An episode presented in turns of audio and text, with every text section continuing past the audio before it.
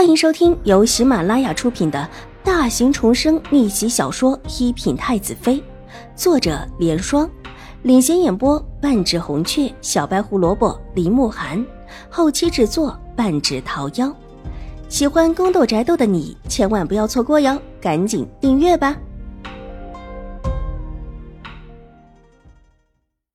第五百二十九集。看到黄蕊远去的背影，婆子笑得春花灿烂，脸上的皱纹都要笑开了花了。玉嬷嬷叮嘱自己的那事终于办成了，早就叫盯着这个黄蕊的丫鬟，她会自己冲过来，可不就是正好？待得黄蕊完全看不到影子，婆子一转身也跟着离开。黄蕊是匆匆回到狄氏的玉兰阁，进门先向守门的两个粗使婆子陪着笑脸。两位嬷嬷，我方才去拿了点人参给夫人，是之前永康伯府送来，让夫人调理身体的。说着，把手中的一只人参给递了过来，说着又递过去一个荷包。两个婆子鼻子不是鼻子，眼睛不是眼睛的，冷哼一声。一个婆子顺手接过他的荷包，嗯，进去吧，夫人等着用呢。多谢嬷嬷。黄蕊道，转身进到院子，院门廊下，红叶正站着，看到他进来，即向他招手。黄蕊轻手轻脚的过去。周嬷嬷在里面陪夫人说话，你一会儿进去。好。黄蕊点点头。周嬷嬷和夫人说话的时候，不愿意他们听到。上次有一次，他们就站在稍近了一些，之后便被周嬷嬷审问。仿佛他们就是两贼似的，甚至于后来狄氏也一再的盘问他们，还呵斥他们以后离远一点。所以这会儿黄蕊不敢过去，看着门关着的模样，就知道夫人一定和周嬷嬷又在讨论什么。大小姐今天怎么样？被关起来了，听说在大街上打骂二小姐，看到的人很多。黄蕊苦笑，无力的很。她虽然是丫鬟，但也知道这种事情绝对不能做。当街打骂自己的妹妹，即便是打骂自己的丫鬟，也会有失名声。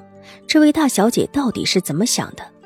但突然又觉得一喜，大小姐这么蠢，自己的将来就更有可图了。之前站在夫人的一边，觉得大小姐真的是蠢不可及。现在这么一想，突然觉得这是好事儿，脸上突然冒出了笑意。看到他这个突然冒出的笑意，红叶愣了一下。你怎么还敢笑？我没笑，你看错了。黄蕊急忙收敛起心神，辩解道：“我看错了。”红叶怀疑的看着他的脸，这会儿黄蕊的脸上又是忧心忡忡的模样，还真的以为自己眼花了，又叮嘱他：“你可要小心点。”若是让夫人看到你这个样子，怕又是没好果子吃。之前嫌弃黄蕊没有成功的勾引到秦怀勇，黄蕊没有少被狄氏骂过，甚至还给过他两个巴掌加一脚。想起这事儿，黄蕊眼中闪过一丝恨意，但立时又压了下去。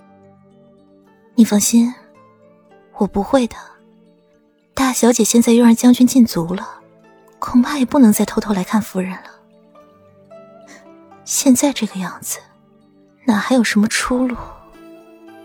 黄蕊叹了一口气，这话说的红叶一阵无语，目光看向院子里另外一个纤瘦的身影，一时无语。